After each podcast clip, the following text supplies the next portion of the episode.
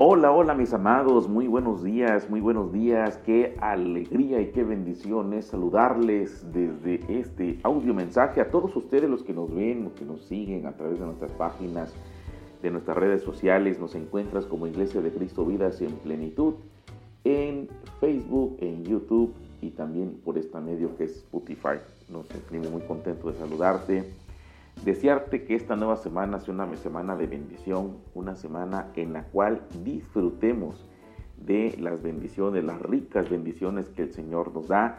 Estamos en Semana Mayor o Semana Santa, en donde recordamos el sacrificio de nuestro Señor Jesucristo, hecho por nosotros en la cruz del Calvario. Hoy es Domingo de Ramos, como se le conoce en aquella primera entrada triunfal de Cristo Jesús a Jerusalén, motivo por el cual podemos nosotros meditar en esa primera venida de Cristo.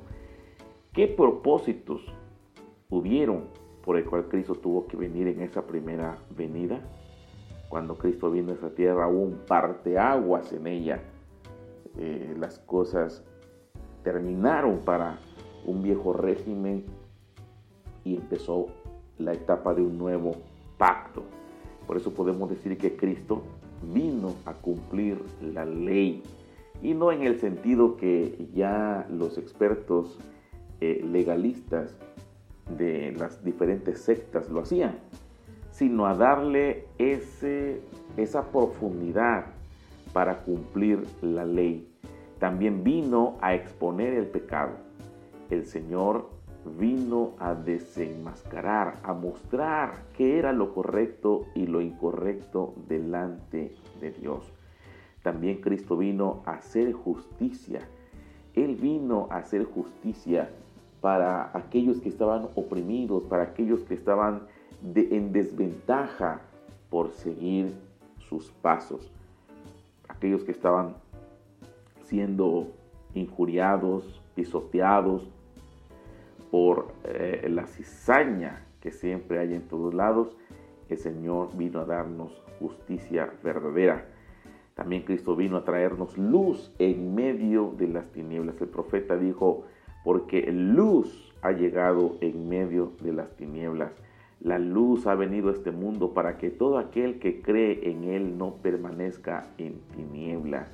Antes de Cristo Jesús el mundo estaba en tinieblas y el Señor es la luz, la luz del mundo que vino a alumbrar nuestros ojos, a sacarnos de las tinieblas.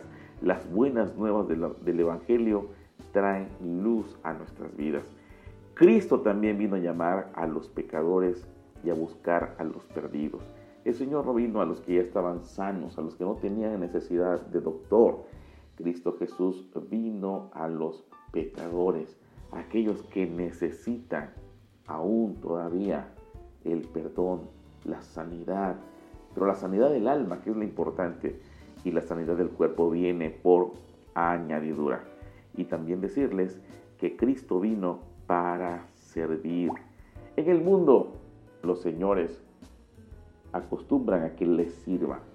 Jesús vino a darnos un ejemplo de humildad al servir a los demás. Al tomar ese lebrillo con la toalla, ceñirse y arrodillarse enfrente de cada uno de sus discípulos para lavarle los pies. El que no escatimó ser igual a Dios, sino que se humilló a sí mismo y tomando forma de hombre fue obediente hasta la muerte y muerte de cruz. Mis amados, la primera venida de nuestro Señor Jesucristo del pesebre al Gólgota tiene el fiel cumplimiento profético de ese varón experimentado en quebrantos que nos purifica, nos santifica a través de ese sacrificio perfecto que nadie más haría por nosotros. ¿Qué podemos hacer para nosotros entonces aprovechar ese sacrificio perfecto? Tenemos que aprender a disfrutar de la vida plena que Dios nos da, reconociendo el amor del Señor al venir del cielo y cortar toda maldición y toda cadena de esclavitud. A eso vino Cristo, Mis amados, les deseo que tengan una semana muy bendecida, que el Señor les acompañe en cada una de sus actividades. Si están disfrutando un tiempo de vacaciones, cuídense, cuiden a los pequeños, cuiden a los ancianos, cuídense ustedes mismos, porque necesitamos seguir predicando el Evangelio de Cristo Jesús. Que toda la cena siempre tenga el alimento, que en tu mesa siempre haya un alimento y que tú puedas ser bendecido para bendecir a los demás. Te mando un fuerte abrazo con todo mi cariño, con todo mi afecto y respeto y decirte como siempre que te amo.